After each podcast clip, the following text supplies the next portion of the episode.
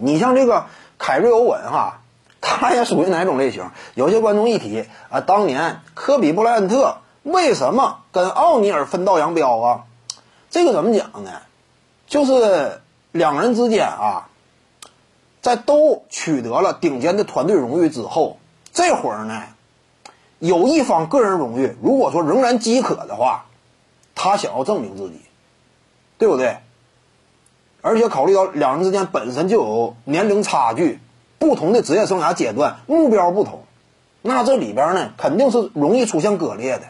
你就当时来讲就是这样吗？奥尼尔、科比啊，你真实的。客观至于每个人的现实利益、现实追求，明显是不太相同，因此继续放到一块儿呢，那可能说各自都不是很舒服，而且这会儿尤其是年轻的一方，他往往呢采取的行为啊要更加这个积极主动一些。你比如说科比当时，他说实话也是想要自己独立支撑一下局面，看一看行不行，证明一下自己。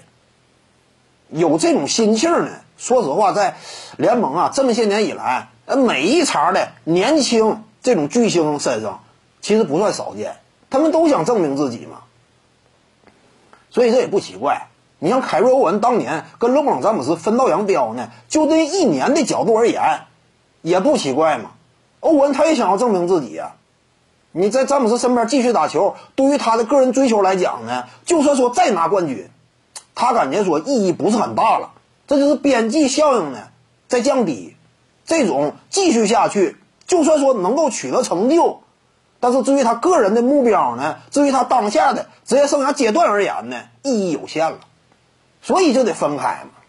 只不过欧文呢和科比，他俩有一个最大的不同，科比属于啥呢？我硬件过硬，对不对？我有。这种这个离开呀，自己撑局面的想法，并且人家真正能够做到。那欧文呢，是有想法自己撑起一摊局面，但实质上呢，缺乏足够的能力，或者说他感觉自己有能力，但实质上没有。这是想法挺好，但是他缺乏这种过硬的条件，这是欧文嘛。你之后离开了也是一蹶不振。